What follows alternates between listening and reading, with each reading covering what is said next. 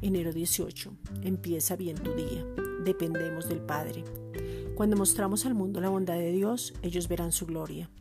La dependencia es tener sumisión, reconocer nuestra incapacidad, quitar nuestro yo, pero no por obligación, sino porque entendemos que el Padre nos ama, nos nutre, nos provee, nos guarda y nos alimenta con la porción precisa donde su peso profundo nos enseña y nos muestra su gloria.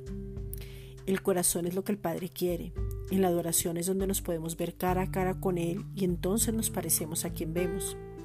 Dependiendo del Padre vemos milagros permanentes, pero no estamos buscando lo espectacular, el reconocimiento o la aprobación. En la dependencia hay relación, intimidad y comunión.